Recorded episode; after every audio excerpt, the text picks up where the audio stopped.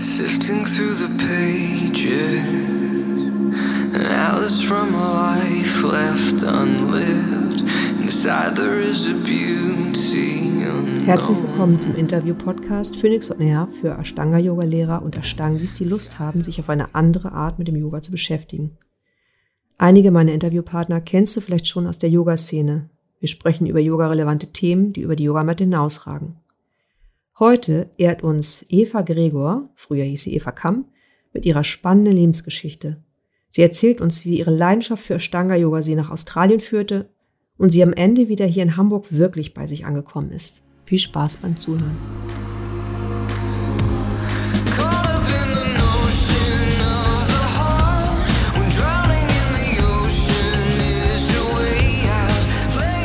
Hallo Eva, schön, dass du dir Zeit genommen hast, mit mir zu sprechen heute. Wie geht's dir? Hallo Inke, ich freue mich auch. Mir geht es sehr gut. Ja, ich sitze in der Sonne in meinem Wohnzimmer und es ist ach, tut total gut. Und ich freue mich auf dieses Gespräch. Sehr schön. Ja, wir haben ähm, vorhin ja noch mal, schon mal kurz gesprochen darüber, dass wir uns ja sehr lange schon kennen eigentlich, obwohl wir uns eben mhm. gesehen haben. Mhm. genau, vielleicht magst du dich einmal kurz vorstellen.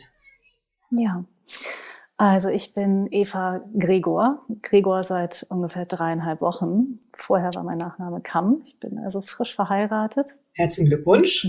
ja, Dankeschön. Und äh, wohne hier in Hamburg-Altena mit meiner Tochter Amber, die ist 16, und meinem jetzigen Ehemann Heiko. Und ich äh, habe eine Praxis Praxis in Blankenese. Da bin ich in der Gemeinschaftspraxis als Heilpraktikerin Körper- und psychotherapeutisch mit Shiatsu und Focusing. Ah ja, spannend. Und ähm, magst du vielleicht einmal kurz das Focusing beschreiben, weil das kenne ich zum Beispiel auch aus dem Yoga-Kontext. Wurde mir das auch mal nahegelegt?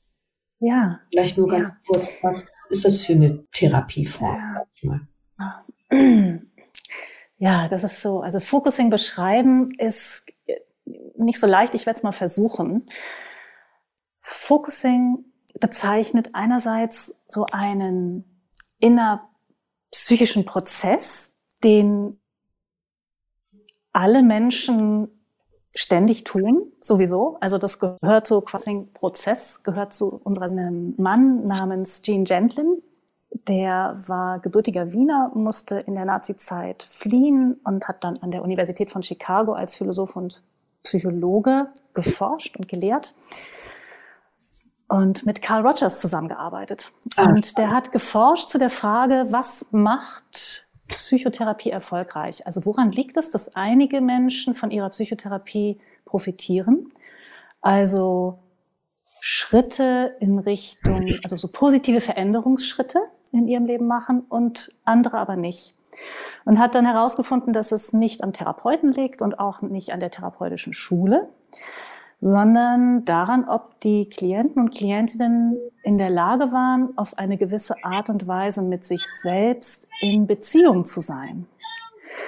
Und dann hat er untersucht, was genau die da machen und hat das dann, sagen wir mal, Focusing genannt und sein Wunsch dahinter war eben, das lernbar zu machen für alle anderen auch. Also die Idee dahinter war, ist doch toll, wenn wir herausgefunden haben, was es braucht und dann können das auch alle Leute lernen und dann ist Psychotherapie einfach noch wirkungsvoller. Und darum geht es im Focusing. Und das basiert quasi auf der Annahme, dass wir in unserem Körper ganz viel Wissen und Information verfügen, aus den Erfahrungen, die wir gemacht haben. Und dieses Wissen ist aber unserem Alltagsverstand nicht zugänglich. Ja? Und es braucht eben eine bestimmte Art von Aufmerksamkeit, also von körperbezogene Aufmerksamkeit, um an dieses gespeicherte Wissen heranzukommen. Mhm. Ach, ja, ich hm. Es sind wahrscheinlich noch viel mehr Fragen offen als vorher, aber also darum geht's im Focusing. Es ist eine körperorientierte und achtsamkeitsbasierte Methode. Es ist eine eigenständige psychotherapeutische Methode.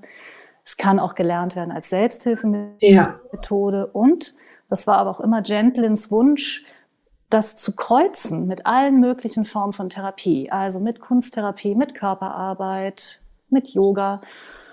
Und er hat diesen Begriff Verzenz geprägt, den du ja auch aus dem Somatic Experiencing zum ja. Beispiel kennst. Und ähm, ja, es gibt mittlerweile einige Schulen oder Methoden aus verschiedenen Bereichen des Lebens, die sich dieses Wissen zu eigen gemacht haben. Zum Beispiel Iris Yoga Nidra, sagt dir vielleicht auch ja, was. Ja. Äh, das ist auch, da ist auch viel Focusing mit drin. Oder die Theory U von Otta Sharma, die ja so im Businessbereich, so bei Innovationsprozessen zum Einsatz kommt. Auch die basiert letzten Endes auf Focusing. Mhm. Ja, und es ist, äh, ich bin begeistert davon. Ja, toll.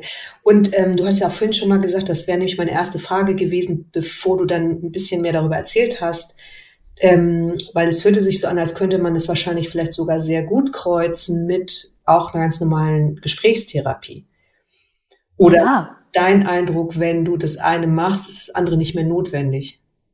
Ähm Oder was ich sagen wollte damit, wenn du jetzt zum Beispiel Focusing machst, ist die Gesprächstherapie vielleicht nicht mehr notwendig. Ja. Also meine, meine persönliche Überzeugung mittlerweile ist, dass Psychotherapie, die den Körper nicht mit einbezieht, hm, ich würde nicht sagen, gar nichts bringt, aber ich würde sagen, unter Umständen dauert es wesentlich länger. Mhm.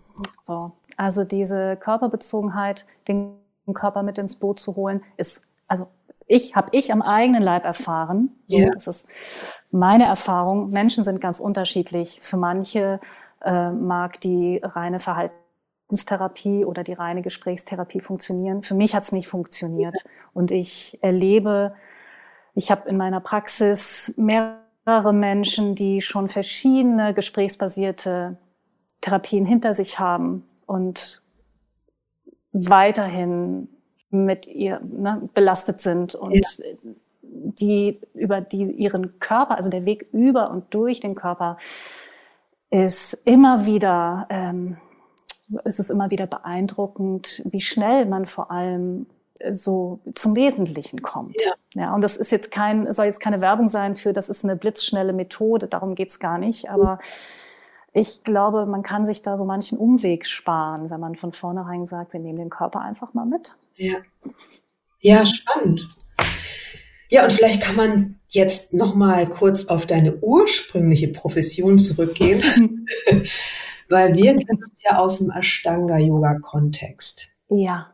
Und als ich dich kennengelernt habe, ähm, warst du ja kurz davor, nach Australien zu reisen, um da drei Jahre lang mit Dina Kingsburg diese drei Jahres-Ausbildung mit ihr zu machen. Und Dina ja. Kingsburg ist ja eine von den Seniorlehrerin, eine der Koryphäen im Ashtanga-Yoga, würde ich jetzt mal sagen. Und ähm, sie war ja bekannt dafür, dass sie ein sehr umfangreiches Training gemacht hat im Vergleich mhm. zu den meisten anderen, mhm. mit sehr hohem Commitment. Sie hat es ja auch, glaube ich, Commitment-Training genannt. Ne? Mhm. Ja. Und ähm, im Grunde genommen ist es ja auch so ein bisschen so, weil wir Ashtanga-Yoga auch als eine sehr körperliche Praxis erstmal kennen, mhm. mit der wir vielleicht auch versuchen, irgendwelche alten Muster aufzulösen. So was mhm. bei mir.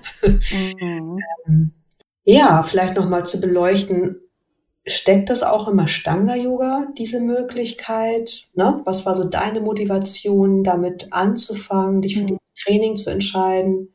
Mhm. Und ist es dann, wie hat sich das entwickelt?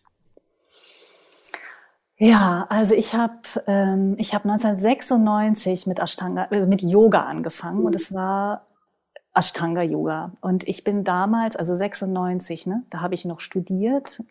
Da habe ich mich damit rumgequält, endlich mit meiner Magisterarbeit anzufangen mhm. und ähm, war total dankbar, noch meine Ausrede zu haben, das nochmal zu verschieben. Ich bin damals über meine englische Cousine und meine Tante, die habe ich auf irgendeinem Familienfest getroffen und die haben gesagt, sie kämen gerade von Kreta und hätten da den besten Urlaub ihres Lebens verbracht und zwar mit Yoga. Und dann bin ich, ähm, habe ich dort angerufen in England. Damals, damals gab es ja noch kein Internet. Ja, ja, ja, Wahnsinn, ne? Also ich habe dort angerufen in England, habe gesagt, ich würde gerne das Buch, also ich habe Informationen angefragt, dann kam per Post so ein Flyer. Damals hieß es, glaube ich, The Practice Place auf Kreta. Das gibt's heute immer noch. Es heißt nur inzwischen anders. Ja. Ich weiß nicht. Ähm, und ja, und dann bin ich im Oktober 96 darunter geflogen und ich hatte keine Ahnung von irgendwas. Ich hatte kein Buch gelesen über Yoga. Ich hatte wirklich, ich war ein unbeschriebenes Blatt. Mhm. Und landete dann dort an diesem besonderen Flecken Erde. Und dann war abends für die Neuankömmlinge eine Demo mit Derek Ireland. Aber das war noch zu Zeit Derek Island, den durftest du noch. Ja, der lebte noch, ja. ja. Der ist ja dann einige Jahre später, glaube ich, ist er, glaube ich, an Krebs ja, erkrankt, genau. ne? Und er ist relativ früh gestorben. Genau. Also Derek lebte noch und hat mit seiner Derek und Rada, das war seine Lebensgefährtin, beziehungsweise zu dem Zeitpunkt, wo ich dort ankam, hatten die sich irgendwie getrennt und es gab eine neue Frau an seiner Seite, eine Griechin namens Christina. Und die beiden machten eine Demo zu dem Song von George Michael, Jesus to a Child. Irgendwie auch lustig, ne?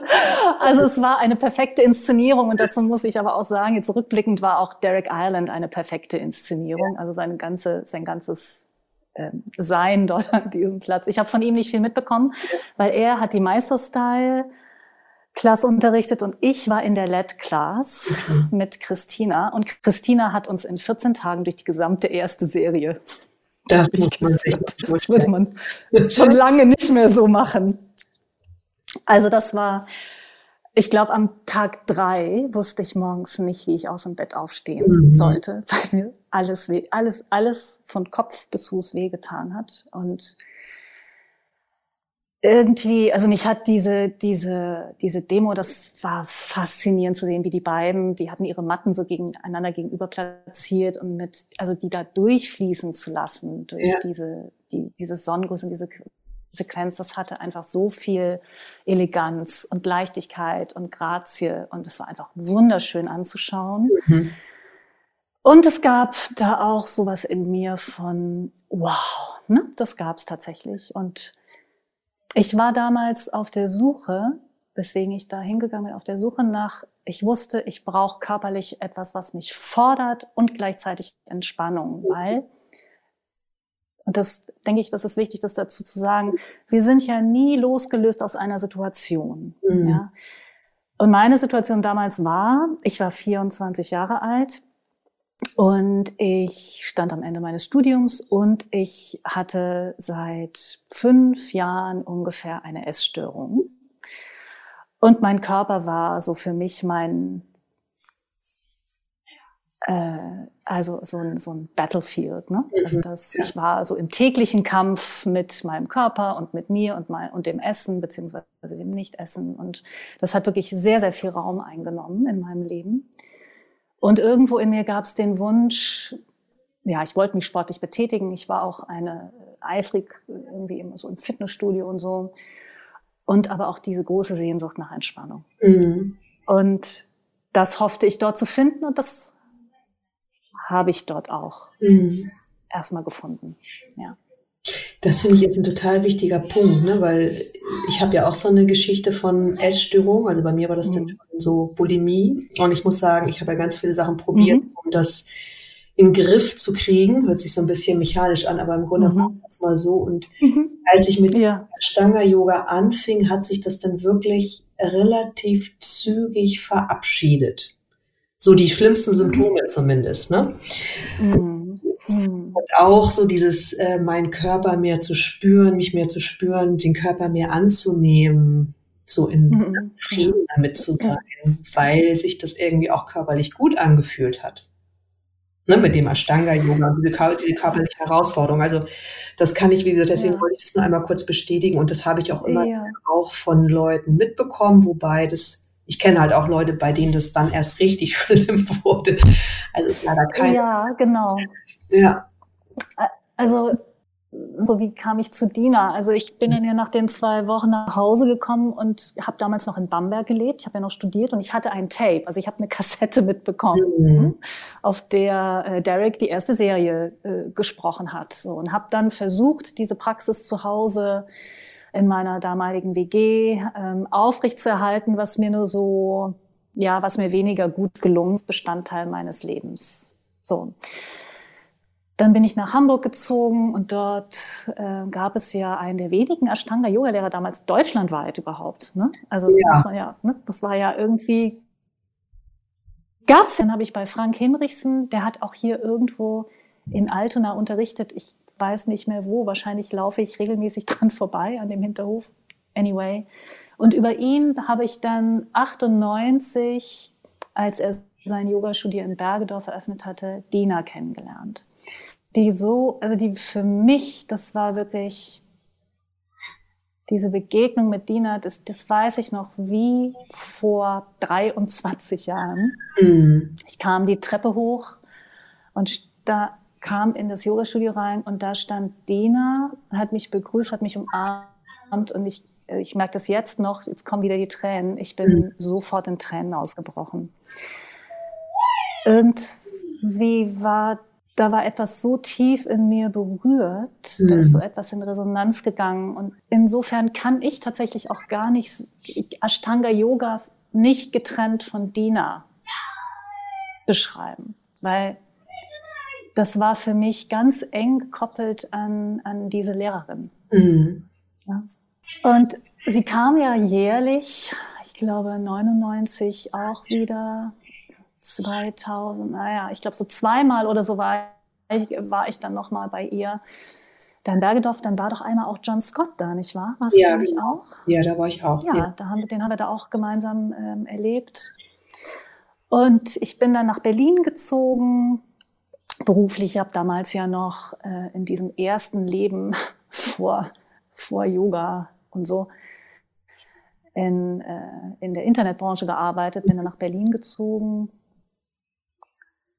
und als dann 2002 Internetblase und Job weg und damaliger Freund weg und so. Und ich hatte mich äh, dann eingebucht für fünf Wochen, als nur drei, vier Tage mit Dina üben. Mhm. Und bin dann runtergeflogen und war auch wirklich so, es war wie, okay, ich bin offen für alles. So, in Berlin war ich nicht glücklich, da hielt mich nicht viel und als ich dann den ersten Tag bei Dina ins Yogaschala spaziert bin, habe ich mitbekommen, dass sie ähm, dann ab 2003 ein dreijähriges, nee, sie nannte es nicht Teacher Training, sie nannte es Advanced Practitioners Training, mhm. weil aus, ich glaube, aus rechtlichen Gründen durfte, durfte sie nicht Teacher Training sagen, weil Teacher Trainer durfte ja nur in Mysore stattfinden, irgendwie ja. so. Also Advanced Practitioners Training. Und ich wusste sofort, das will ich machen. Also das war so eine, so eine Ganzkörpererfahrung von, das mache ich. Ich habe nicht mal, ich habe keine Sekunde überlegt. Und das habe ich ihr gesagt. Dann hat sie gesagt, ja, du kannst dich bewerben. Es gibt zwölf Plätze. Ja. Schreib mir einen Brief, warum. Und dann habe ich diesen Brief geschrieben und das war irgendwie so klar. Es gab für mich gar nicht die Option, mich nicht zu bewerben. Ja. Die, die gab es einfach nicht. Es war klar, dass das ist der Weg. So kam das. Also das war keine Überlegung, das war wie so eine Entscheidung aus dem Rückenmark. Hm. Ja, das ist ja Wahnsinn. Ne? Ja. Und da war dann auch keine Hürde zu hoch. Ne? Also das, ich bin dann nach fünf Wochen nach Hause, habe eben angefangen, meine Wohnung aufzulösen, mich um Visa gekümmert. Wusste auch, ich will jetzt nicht bis Januar 2003 warten. Ich will direkt, ich fliege direkt im August wieder runter. Ähm, habe meine Wohnung in Berlin damals dann untervermietet und ja, irgendwie, das war, das war so klar wie irgendwas. Und ja, so bin ich dann da, bin ich dann da gelandet. Mhm. Und innerhalb dieser drei Jahre, weil du hast ja gesagt, dass dieses Ashtanga-Yoga, also jetzt für dich sehr mit Dina verknüpft ist, mit dieser mhm. Person, mit der Energie, die diese, diese Frau hat. Und wer sie mhm. kennt, weiß, sie hat einfach mhm. eine sehr starke Präsenz. Ja. Und ähm, also und ich habe sie aber damals zum Beispiel auch als eher sehr streng erlebt, als ich sie kennengelernt. Mhm. Das hat sich dann in, in den Jahren irgendwie, finde ich, reguliert. Da war sie mhm. mir gegenüber immer nur noch freundlich. Also ne, so Energie, also hohe, hohe Energie, aber freundlich. Und ich, früher fand ich sie halt ja. halt sehr streng und sehr, sehr dominant. Wie war das ja. für dich und was hat das für einen Einfluss auch auf deine Praxis gemacht? Und wie hast du dann die Ashtanga-Praxis erfahren? Vielleicht auch so zum Thema Disziplin? Hm. Also, ja, Dina hatte damals etwas sehr Strenges, das stimmt. Ich habe sie auch mal darüber reden hören. Sie ist jetzt über die Jahre äh, wesentlich weicher geworden. Und wenn man es aber mal so betrachtet von außen, dann hat ja auch das Ashtanga was sehr Strenges ja. auf eine Art und Weise. Ne? Also es wird genau gezählt, wie lange bleibst du da. Es ist ja so ganz, ganz klare Marschrichtung. Und das hat mir tatsächlich entsprochen. Ich, ich glaube, das war damals für mich auf, äh, in, da gab es verschiedene Aspekte drin. Einmal diese, diese krasse, es ist ja einfach eine krasse körperliche Praxis, ja. oder? Also ja, ja. Je älter man wird, ähm, krasser wird ich weiß noch, ich habe jetzt gerade, äh, witzigerweise gerade vor ein paar Tagen einen Podcast mit Dina gehört. Ich weiß nicht, ob du den schon gehört hast. Ein, ein, ein, ein Mensch aus London hat mit ihrem Postcard, Podcast aufgenommen. Und da sagt sie, sagte sie selbst, so im ersten Jahr Ashtanga ging es für sie nur ums Überleben. Ja. und und das war für mich damals aber gut, weil das hat meinem nicht endenden inneren Kritiker, also ich habe ganz viel, ich habe so ganz viel Kritisches in mir gehabt. So, ne? Also diese, diese inneren Stimmen, die ständig dabei waren, ähm, zu sagen, bist du hier gut genug, kannst du das überhaupt, machst du das richtig, mhm. äh, bist du schlank genug, bist du beweglich genug, bist du stark genug, bist du hier überhaupt am richtigen Platz, kannst du genug, also das war ähm, jetzt zurückblickend, so damals war mir das überhaupt nicht klar, aber ich hatte einfach einen sehr ungnädigen oder sehr viele sehr ungnädige Stimmen so in meinem Geist. Und diese, diese starke körperliche Praxis hat mir erlaubt, da wenigstens so eineinhalb bis zwei Stunden am Tag Ruhe von zu haben. Ja. ja weil ich einfach so damit beschäftigt war, äh, durch die Serie zu kommen. Und ähm, und das war damals für mich genau das Richtige. Also ich habe damals, ich erinnere mich, ich habe dann so auch öfter mal so äh, Witz, also so gerne mal so die so das Wollsocken-Yoga belächelt. Mhm. Ähm, und weiß einfach heute, ich wäre damit damals überhaupt nicht in der Lage gewesen, länger als zehn Atemzüge irgendwie ruhig zu sitzen. Mhm. Ich hätte mich, ich hätte das, was da in mir permanent los war, gar nicht ausgehalten. Also von daher war auch diese, die Zügigkeit, die Dynamik der Praxis wichtig. Dieses, boah, mit dem, mit dem, mit dem Körpersein tat auch gut. Und mhm. gleichzeitig muss ich aber auch sagen, ich habe immer gestruggelt mit diesem Disziplinthema. Mhm. Ich äh, würde sagen, ich bin körperlich, ich habe nicht, obwohl ich relativ schnell Muskulatur aufbaue und in einigen, in einige Richtungen hin auch wirklich gut beweglich bin, ich habe nicht so die körperliche Grundausstattung, die diese extreme Praxis, die es ist, über einen langen Zeitraum sechsmal die Woche aufrechtzuerhalten. Mhm. So. Weil was, was, was, wär, was ist dann passiert? Was, oder was, was ist bei dir passiert, wenn du das Also, ich habe Rückenbeschwerden bekommen, ich habe Nackenbeschwerden bekommen, ich hatte an, am Anfang auch äh, viel Schwierigkeit mit Kopfschmerzen. Okay. Ähm, also, also so, für mich sind Rückbeugen sind für mich tatsächlich, sind, für mich sind die Rückbeugen die große Herausforderung. Es war für mich nie ein Problem, meine Füße hin, hinter den Kopf zu verkreuzen. Das ging von Anfang an. Aber die Rückbeugen, die haben mich, also alles, was über den Upward Dog hinausging, ja. hat mich, ähm, da, ja, das war so was auf der, auf der Bewegungsebene. Ja war das meine große Herausforderung. Mhm. Und ja, also ich und gleichzeitig hat mir das Ashtanga Yoga mit Dina ähm, Halt gegeben, ja. Das hat mir mhm. Halt gegeben, das hat mir eine Richtung gegeben. Das war für mich der Teil in mir, der sich so sehnte nach Verbundenheit auf einer tieferen Ebene, nach auch so einem, einem anderen Leben als das, was ich bis dahin in den Agenturen geführt habe, wo ich mich eigentlich immer, nicht eigentlich, wo ich mich immer wie so ein wie, wie eine Schauspielerin gefühlt habe. Also diese, diese Agenturjahre waren begleitet von dem Gefühl, oh, hoffentlich, merkt, hoffentlich merkt keiner, dass ich eigentlich von Tuten und Blasen keine ja. Ahnung habe, dass ich irgendwie, ne, hoffentlich fliege ich nicht auf.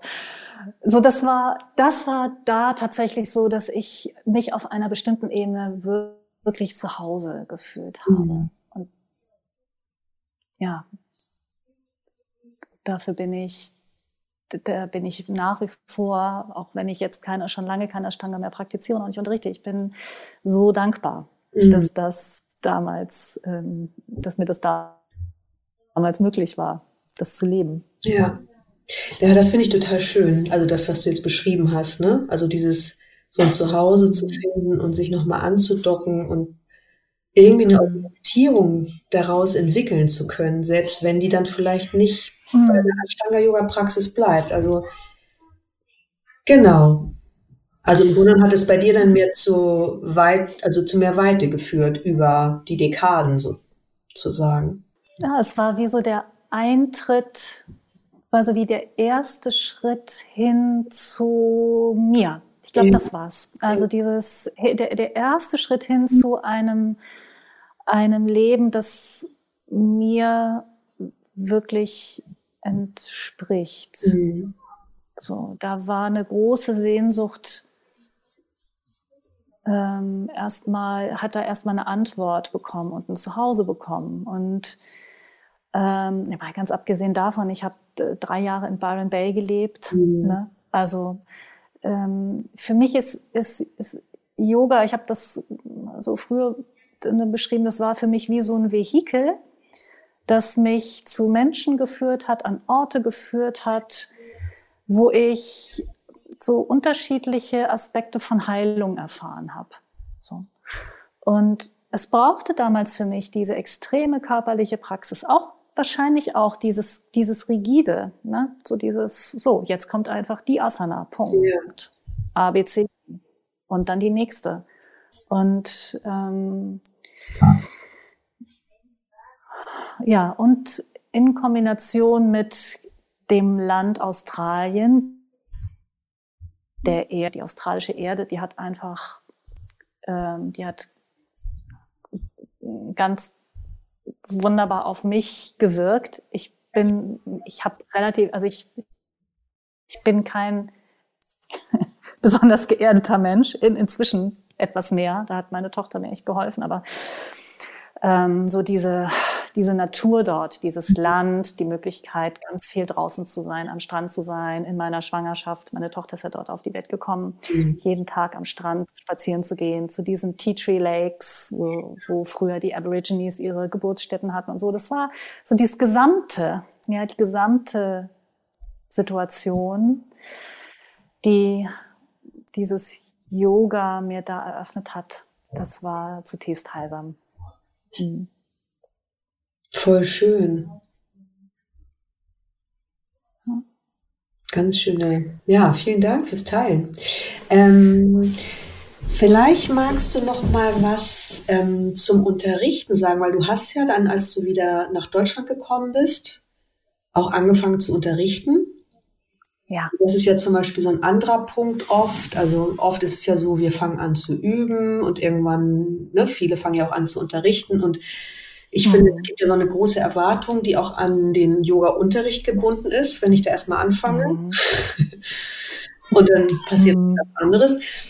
Genau, vielleicht magst du davon noch so ein bisschen erzählen, weil du ja auch, als du anfingst dann nach Australien zu unterrichten, hattest du ja auch dieses fünf Tage Mysore Morning Programm, ne? Ja.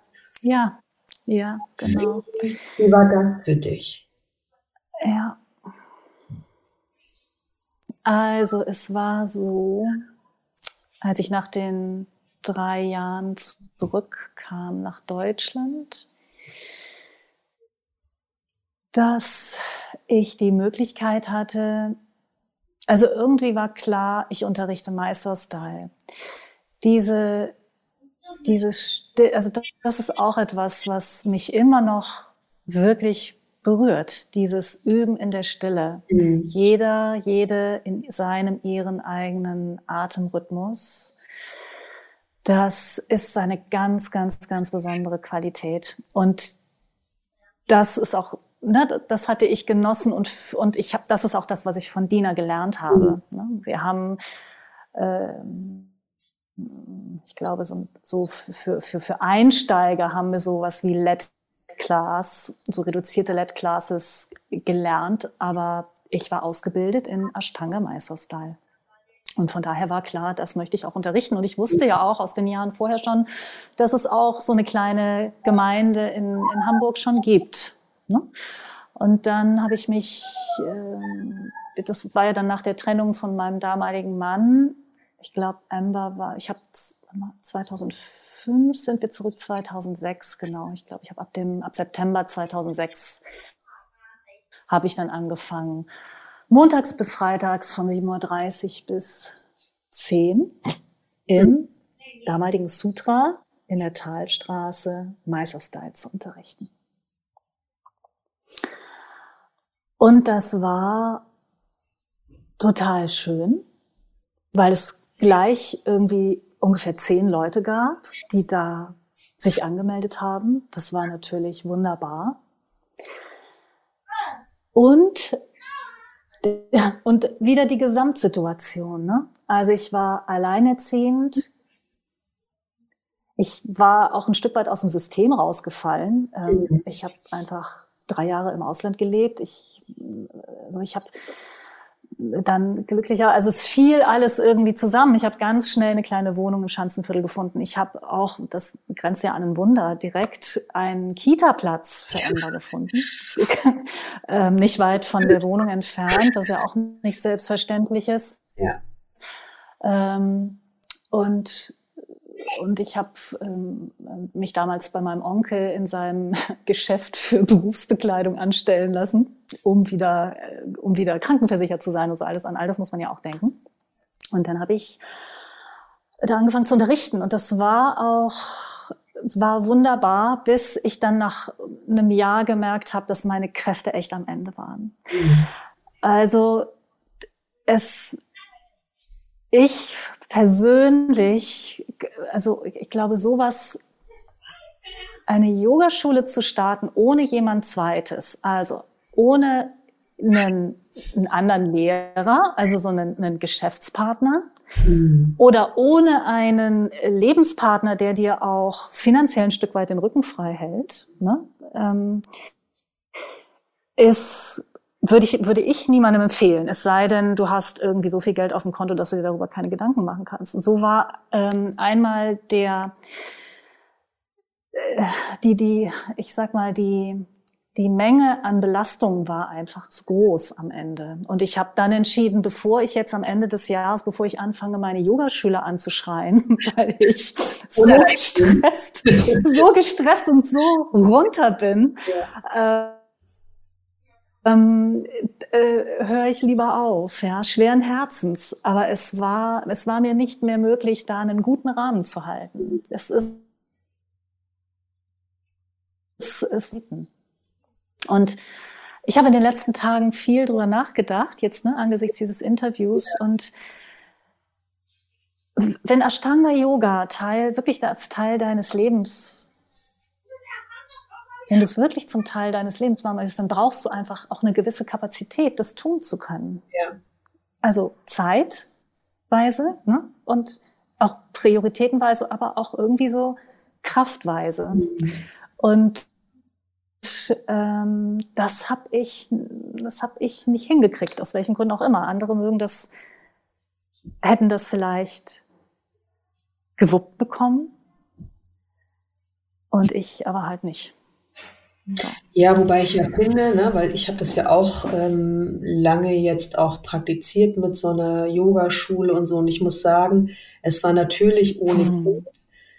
mit dieser, äh, mit diesem Fokus und dieser Priorität wesentlich leichter. Und nichtsdestotrotz sind da ja auch, mhm. ähm, weil ich dann die Priorität auf das Unterrichten und meine Praxis gelegt habe, viele Sachen sind mhm. da zu kurz gekommen. Ne? Also ja. Beziehungen, Freundschaften, ja. einfach ja. dadurch, dass man ja. so früh aufsteht und, und das fünfmal die Woche oder vielleicht noch sechsmal die Woche. Und einfach ähm, macht es ja auch so ein bisschen wie blind für, für das, was es vielleicht noch gibt. Ne? Also wenn man Glück hatte, konnte man danach noch schön ja. trinken gehen, aber irgendwie fehlt halt auch irgendwas. Und ich merke das auch jetzt mit, äh, mit meinem Sohn, da hat sich das ja auch noch mal ein bisschen verändert mit meinem Unterrichten. Ich konnte es halt auch nicht mehr jeden Tag alleine ohne Unterstützung durchziehen. Ja. Ähm, geht es halt auch ein bisschen, also noch mehr auf die Substanz, ne? Weil kleine Kinder, ja. aber war da ja auch noch klein. Oh. Ähm, ja, die war eineinhalb Jahre alt. Ne? Ja, brauchen viel Aufmerksamkeit und mhm. ähm, das zehrt ja auch. Ja, und das auch immer im Nacken sitzen zu haben. Hoffentlich wird sie nicht krank. Hoffentlich ja. werde ich nicht krank. Also das ja. ist ja dieses, was, was passiert, wenn sie, ne, wenn ich zu Hause bleiben muss, dann kann ich nicht unterrichten. Wer, wer, also da hängt ja so viel dran. Sowas, was, ne, also mh, hm, was nach außen erstmal gar nicht so klar ist mhm. und was ja aber immer mitläuft. Ja. Ne? Das ist halt viel Verantwortung. Es also ich finde es anders, als wenn man jetzt sagt, ich arbeite in einem Café. Einfach weil du sehr ja. arbeitest mit den Ja, Menschen. und es ist ja auch eine intensive, auch das, auch das Unterrichten. Ne? Also ich, das, ähm, ich, ich fasse unglaublich gerne Menschen an. Also ich glaube, das ist auch ein Grund, warum diese, dieser, dieses Meisterunterrichten, dieses so dicht dran sein an den, an den Schülern und auch über die Berührung. Mhm. Also da so, die, so körperlich im Kontakt sein, aber da ist, das ist ja, das ist ja eine ganz intime und daher auch sehr, sehr verantwortungsvolle Aufgabe, ja. die du da als Lehrer übernimmst. Und auch zu gucken, ne, wo, an welchen Stellen äh, braucht es da welche Art von Begleitung. So.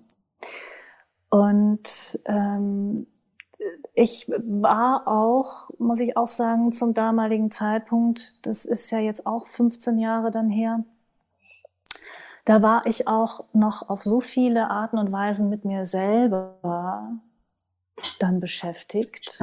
So, also da gab es nach wie vor,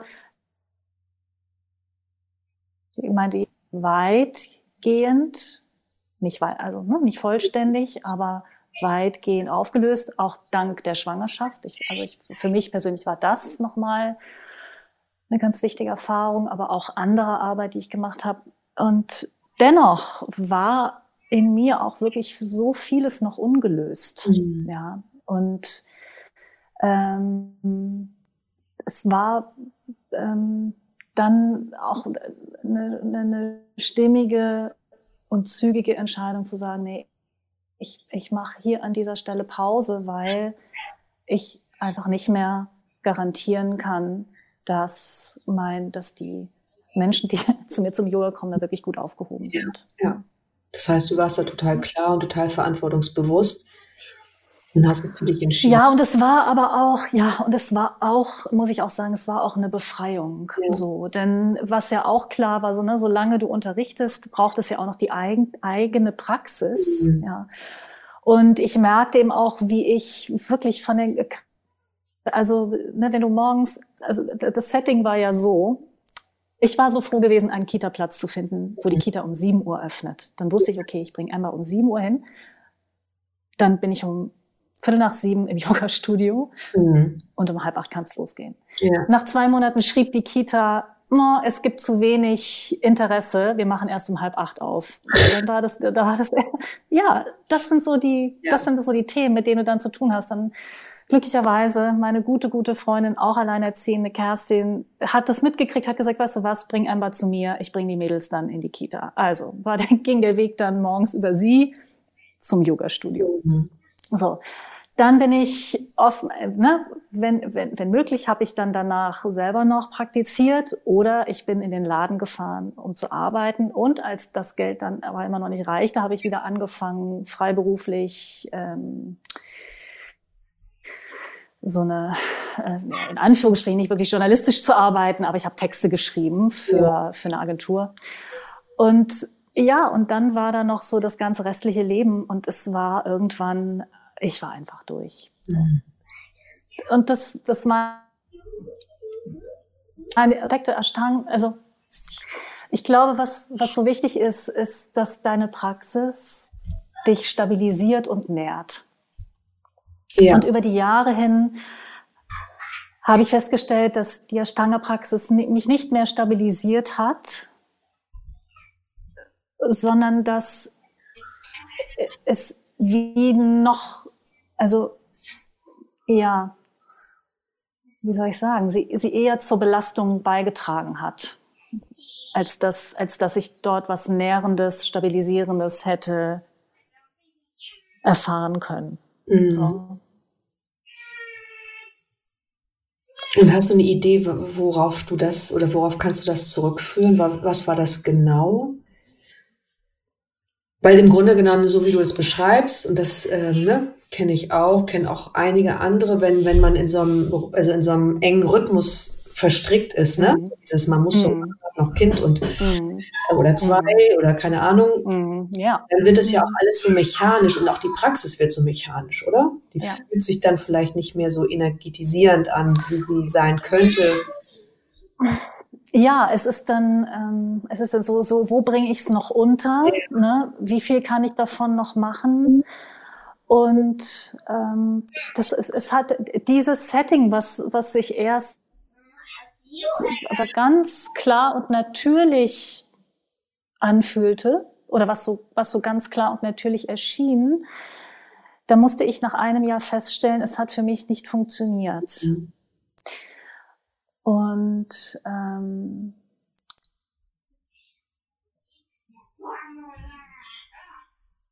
dann war diese, tja, wenn ich da ja, es war, ich würde, oder ich würde, es kommt sogar der Satz so, ich konnte es nicht mehr leisten. Ja. ja. Und das ist ganz äh, interessant, weil, also ich, ich kenne Leistungsdruck in- und ja. auswendig. Ja? So. Und wenn Leistungsdruck so etwas ist, was so ganz selbstverständlich ist auch Ashtanga-Yoga ein super Ding, um dort auch deinen Leistungsdruck weiter, weiterzuführen. Ja. ja? Es ist total gut. Also für, für, für, für diese Prägung ist es super. Aber nur gleichzeitig ja, nur ja, also für, für, für den Teil, ne, der in dir, der, der sich das immer wieder kreiert und meint, das muss so sein und so ist das toll. Und gleichzeitig gab es ja auch schon immer in mir die Gegenbewegung. Ne? Ja. Also die, dieses, ähm, ich kann nicht mehr, ich bin erschöpft, ich will nicht mehr, so das so. Und zwischen diesen beiden inneren Polen ähm, lief über Jahre mein Struggle. Ja. Und da, ja, und ich hatte damals irgendwie nicht die Möglichkeit, das zu durchschauen. Ja? Da gab es eben entweder das eine oder das andere. So. Und ich habe mich dann äh, entschieden, okay, ich, ich krieg das aus eigener Kraft, ja, ich krieg das aus eigener Kraft nicht so gedreht, dass ich diesen Morgen, dass ich, dass ich mein Leben so aufstellen kann, dass ich morgens um fünf aus dem Bett komme, ausgeruht, ja mein Kind also wirklich gut um sieben. Ne? Es geht ja auch darum, wie will ich denn, wie, will ich denn, wie, wie will ich denn leben? Ja, will ich morgens um fünf den Wecker hören und mich wirklich aus dem Bett quälen, schon ja. da schon eigentlich auf dem Zahnfleisch laufen? Ein sehr sehr müdes kleines Kind aus dem Bett holen, damit die dann, damit ich sie dann um sieben bei der Freundin abliefern kann, dann wie die Feuerwehr in die Talstraße fahren, dort ähm, vorher noch einen Kaffee trinken und so, damit ich irgendwie gut da sein kann. Also das, das ist ja auch die Frage, will ich das, ja? ja. Und wofür? Ja, wofür will ich das? ja, wofür eigentlich? Ja.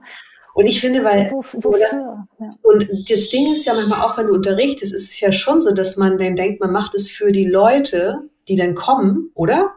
Mhm, Aber ist ja. es das trotzdem dann wert oder ist der Preis dann nicht zu hoch? Ich weiß noch, dass Fritz irgendwann gesagt hat morgens, der war ja auch mal in der Frühbetreuung, da war der, glaube ich, vier oder viereinhalb oder so und hat er gesagt morgens, Mama, ich muss mich morgens nach dem Aufstehen auch mal entspannen. Und da war ich so oh. geschockt, weißt du, ich war, ich war sprachlos, habe ich mich so geschämt. Mhm. Also jetzt mit Kind gegenüber, ja. ich gedacht habe, oh mein Gott, was mute ich dem eigentlich zu, um irgendwie ja. sowas, ja. so ein Programm abzuarbeiten, weil irgendwie ganz viele Leute, ich, ich erwarte das von mir, meine Schüler erwarten das von mir und keine Ahnung, was man noch alles so denkt oder meine Eltern erwarten, dass ich irgendwie einigermaßen erfolgreich bin, wenn schon selbstständig, was ja schon schlimm genug ist. Ja. ja. Oh, genau. Aber das ja, ist, also, äh, ja, das finde ich total, ja, ist echt spannend das so zu mhm. reflektieren. Wobei dieses, also da muss ich, da, wenn ich da jetzt so mich mal so kritisch hinterfrage, so dieses, wofür machen wir es? Ja. ja. für die anderen, aber ganz ehrlich, Yogalehrerin war für mich auch ein Teil meiner Identität. Ja, danke. Ja? So. Also da ist schon auch, da ist schon auch äh, ein ganz einfach, also ich finde den Begriff Ego, ich bin da nicht so ein großer Fan von, aber da war schon auch ähm, das war für mich auch, ein, also dieser, das, das war für mich auch ein Zuhause. Ne? Also diese Identität, ich bin Yogalehrerin, war für mich auch wichtig yeah. damals.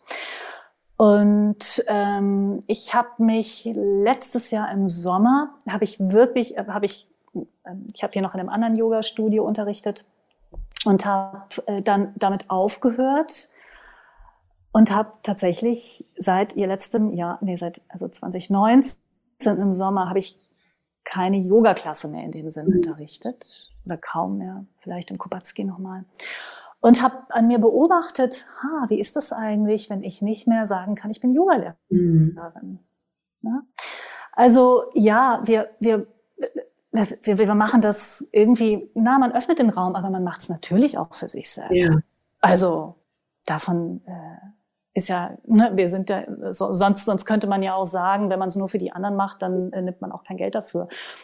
Also das war schon auch ein wichtiger, das war für mich, das war für mich ein ganz wichtiger, wichtig, das war für mich identitätsstiftend. Ja. Yoga zu praktizieren, Yoga zu unterrichten, war für mich identitätsstiftend und dadurch auch haltgebend. Und in der Form war es aber, konnte ich es nicht, konnte ich es nicht mehr kräftemäßig leisten. So. Ja. ja, aber auch vielleicht so dieses, ne, was ist, wenn, wenn ich das nicht mehr habe, das finde ich irgendwie so ganz schön, dass du das nochmal beschrieben hast, was, ne, wie fühle ich mich denn, wenn ich nicht mehr mm. Yoga lehre? Mm. Ja. ja, also. du, das ist noch nicht ganz abgeschlossen. Also, ähm, ich, ähm, das ist tatsächlich etwas, das beschäftigt mich jetzt nicht täglich. Ne? Das macht mir auch keine schlaflosen Nächte.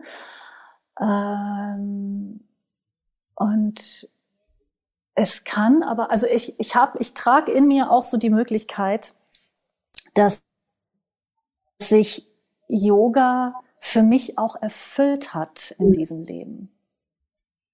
Also, dass ich, dass es auch in Ordnung ist, zu sagen, so, das war jetzt wirklich fast 25 Jahre lang ein wesentlicher Bestandteil meines mhm. Lebens und ich habe dort unglaublich viel gelernt, erfahren, hoffentlich auch positive Entwicklungen genommen, äh, ähm, auch Impulse geben können. Mhm. Ne? Und vielleicht kommt dann aber tatsächlich jetzt auch, vielleicht ist jetzt auch einfach dann Zeit für was anderes. Mhm. So. Ähm, und da hat sich bei dir ja auch ganz viel entwickelt, ne? Durch die Heilpraktik-Geschichte ja. und die Ausbildung, die genau. du danach noch gemacht hast. Und ja. Ähm, ja, ja so schön. Und, und das ist eben auch, dass ähm, ich ja, so wie du das sagst, auch das war eine Zeit lang Stoff für Unsicherheit, ne? weil es gibt ja so diese, dieses, ne, wenn du eine Methode über einen langen Zeitraum kontinuierlich praktizierst, mhm. dann kriegst du Ergebnisse. Mhm. Und ich ganz früh gemerkt, ich, ich, so, ach, ich kann mich, ich kann mich für vieles begeistern. Ne? Ich interessiere, also ich kann mir gar nicht vorstellen, dass ich in meinem Leben irgendwann nicht mehr dazu lerne. Mhm. Ne? Also jedes Mal, wenn ich hier zu Hause anspreche, oh, da gibt's einen Kurs, dann rollen die schon mit den Augen. Ähm, so, ähm, also für mich ist das, das Leben ist so bunt und ich, ich, ich, ähm, ich bewu äh, etwas in mir bewundert so Menschen wie Dina, ne? Die vor 35 Jahren oder wann es war, zum Ashtanga Yoga gekommen ist und wirklich ihr Leben dieser Praxis widmet. Ja. Ja, voll und ganz. So. Das ist, ähm, das ist beeindruckend und ich habe auch eine, eine, Zeit lang habe ich damit auch gerungen, weil ich glaubte, das müsse so sein. Mhm. Also nur wenn's, wenn ich es so mache, ist es richtig. Und glücklicherweise bin ich ähm, vor einigen Jahren zu dem Entschluss gekommen, dass das so nicht sein muss. Mhm. Also das ist, ne, das ist, es mag für manche Menschen, mag das der richtige Weg sein. Und für andere Menschen ist es ein anderer Weg. Ja. Und ich glaube, da kommen wir nochmal zu diesem Thema Rigidität. Ne? Was ist richtig, was ist falsch? Ja. Wann machst du es richtig? So. Ich weiß gar nicht, ob das, ob das so ein Ursprungs yogisches Denken ist oder ob das so unser westliches Denken ist. Mit dem richtig oder falsch. Richtig falsch denken. Mhm. Also ob wir ja, mit diesem so. Ich habe auch mal, ich habe auch so ein paar Vipassana Schweige-Retreats gesessen in meinem Leben. Diese zehn Tage Goenka Vipassana Retreats. Ja. Ne? Jeder, der das schon mal gemacht hat, weiß, das ist auch, also für mich zumindest war es eine ziemlich brettharte Veranstaltung. Mhm. Ähm, und dann habe ich, dann habe ich mal gehört, wie diese Retreats in Indien aussehen, ja, wo die Frauen, also da habe ich, ich weiß gar nicht mehr, wer das erzählt hat, aber jedenfalls, dass dann, ähm, da sind natürlich auch Männer und Frauen getrennt, aber wenn die Frauen sich dann, sich dann da in ihren Dormitories treffen, so, dann redet man miteinander, dann massiert man sich gegenseitig und so. Also da wird das alles nicht so eng gesehen, ne? Und wir sind dann so super akribisch in unserem westlichen richtig falsch Ding und befolgen dann, da geht's dann so um diese Regeln und die müssen, oh, also da ist so viel Strenge, da ist so viel Strenge. Und so mein Weg, und der ist tatsächlich durch das Focusing ähm, ja, soll ich sagen, unterstützt worden ist, dieses von dieser Strenge wegzukommen.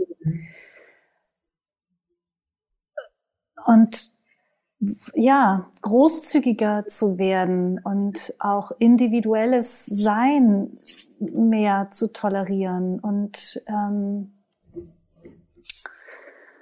und ich würde noch mal so rückblickend sagen, so äh, über ganz viele Strecken war ich in meiner Ashtanga-Praxis mit meinem Körper alles andere als gewaltlos. Mhm. Ne? Also da war schon viel auch getrieben sein und Leistungswollen und Anspruch und ähm,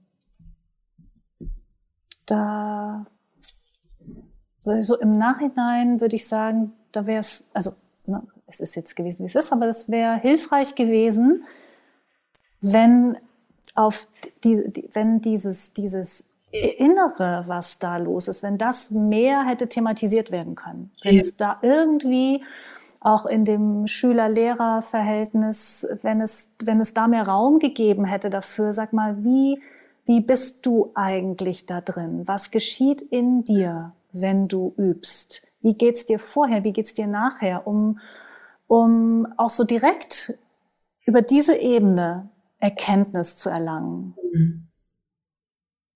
darüber, wie tick ich eigentlich? Ne? Was, was, ähm, was wirkt in mir, wenn ich hier auf die Matte gehe und wie wirkt die Praxis auf mich? Ich habe auch feststellen müssen irgendwann, dass ähm, als ich, ich glaube, es war so 2009, 10, 11, habe ich hier in Ottensen nochmal im Ashtanga Yoga Shala unterrichtet. Mhm. Äh, und im Zuge dessen auch wieder angefangen, regelmäßiger, keine sechsmal die Woche, aber mhm. regelmäßiger zu praktizieren. Und ich habe dann gemerkt, ich bin rausgekommen und ich war unruhiger als vorher. Also es war in meinem Körper ein höheres Maß an, an, an, an Unruhe. So.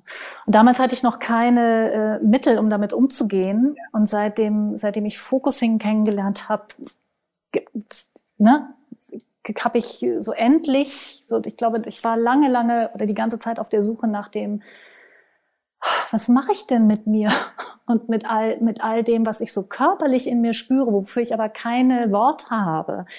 So wie, wie, wie komme ich daran? Wie gehe ich damit um? Was kann ich damit, äh, wie, wie kann ich mich da selber besser verstehen und auch halten? Mhm. Und dafür ist ähm, das Focusing aber super wichtig, weswegen ich ja jetzt auch ähm, so dann doch mich, oder mich entschieden habe oder einer Einladung gefolgt bin von der Dörte Kubatski, die das Yoga-Hotel in St. Peter hat. Sie gesagt haben, Mensch, wir machen mal eine Fortbildung für Yoga-Lehrende, Yoga und Focusing. Ja, so, total gut. Um das mit reinzuholen ja. in den Unterricht. Ich habe noch mal so ein, ich hatte jetzt die ganze Zeit irgendwie noch Gedanken dazu, was du gesagt hast, ne? weil ich mhm. dachte, Ashtanga-Yoga, es ist ja so ein bisschen wie, oder der Westler, der getrieben ist von seinem Perfektionsgedanken. Ne? Mhm. Mhm. Tatsächlich, das ist sowas total Westliches. Und ich glaube, das mhm. Problem ist auch oft, dass sich das ganz schwer entkoppeln lässt in dieser doch sehr herausfordernden Praxis dann noch wirklich zu spüren, was passiert denn in mir, wenn ich so ein Programm habe, was ich abarbeiten muss oder ich denke mhm. das. Ne? Mhm. Ich glaube, zum einen ist es ja so, dass das so ein bisschen ähm, scheint, man, das erscheint so, dass man das so macht ne? und selbst also ich arbeite ja schon seit Jahren oder vielleicht schon die letzten zehn Jahre so ganz anders und ähm, stelle auch solche Fragen. Ne? Was, was mhm. ist eigentlich los? Oder warum denkst du, mhm. du musst das machen? Oder warum mhm. erlaubst du dir nicht einfach weniger zu machen und mhm. auch den mhm. äh, lass doch Chaturanga wegmachen, Vierfüßler, ist mir doch egal. Mhm. Hier geht es nicht darum, die perfekte Asana, aber dass das total schwierig ist für jemanden dann so zuzulassen im Unterricht. Und wenn du dann ähm, zum Beispiel ganz bewusst sagst, ich gehe jetzt und mache Körpertherapie und ähm, nutze jetzt das Focusing oder Somatic Experiencing, dann habe ich da ja zumindest in dem Setting, da gibt's ja keine Perfektion, weil ich kann ja nicht meine Sensations perfektionieren. Nee, genau. das, das ist dann vom Setting her einfach, wenn man sich entscheidet, das zu machen, eine tolle Möglichkeit, weil da kann ich nichts, ich kann das ja nicht bewerten, weil ich bin dann einfach ja hundertprozentig bei mir und nicht abgelenkt mit einer Asana. Ja. Ne, weil ja. Asana kann ja auch fast wie so eine Ablenkung werden. Ja. Also das kann, kann ja alles. Äh, ich mittlerweile, und ich bewege mich ja nun wirklich schon ja, seit 25 Jahren in der Yoga-Szene, Meditationsszene und auch in, in Bereichen, die viele Leute so als esoterisch wahrscheinlich bezeichnen würden. Du kannst das alles als Ablenkung nutzen. Mhm.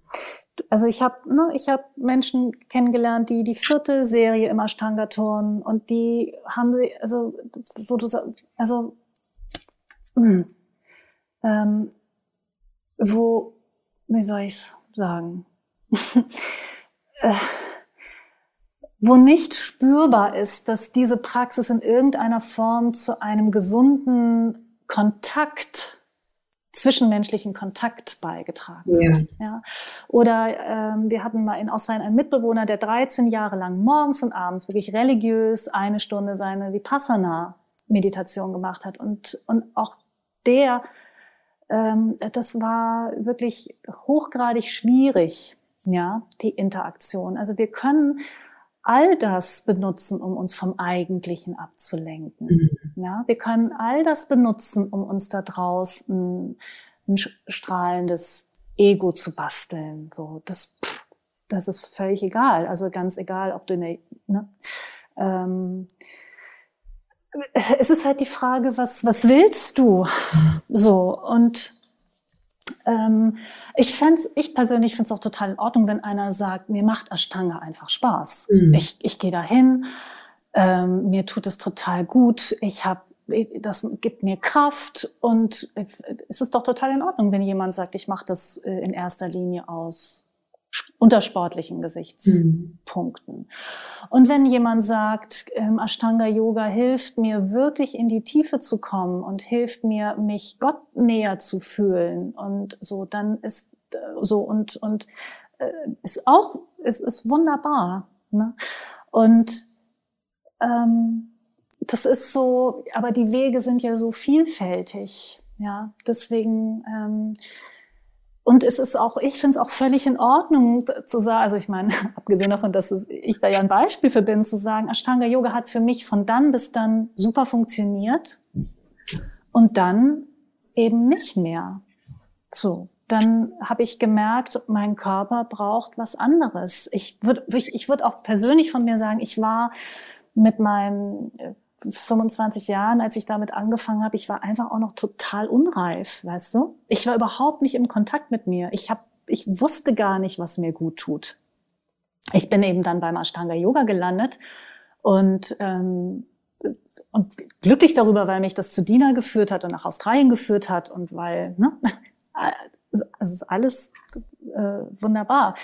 Ähm, aber ich weiß, ich kann, ich kann gar nicht sagen, ob auf der körperlichen Ebene mir das tatsächlich jemals wirklich gut getan hat. Mhm. Kann ich, weiß ich nicht. Also es hat sich eine Weile gut angefühlt. Und dann habe ich eben angefangen, immer wieder mit Rückenschmerzen zu tun zu haben und mit, mit Kopfschmerzen zu tun zu haben. Und ähm, wenn ich dann Erzählungen höre von Menschen, die irgendwie in Mysore sind und dann unter Schmerzmitteln ihre ihre Praxis machen oder woanders, ne? also Schmerzmittel nehmen, um dann wieder ihre pra pra äh, weiterüben zu können und die nächste Asana zu bekommen, kann man so machen. Nur will ich das? Will ich? Ja, wofür? So. Nee. Aber das ist, das entscheidet jeder Mensch für sich.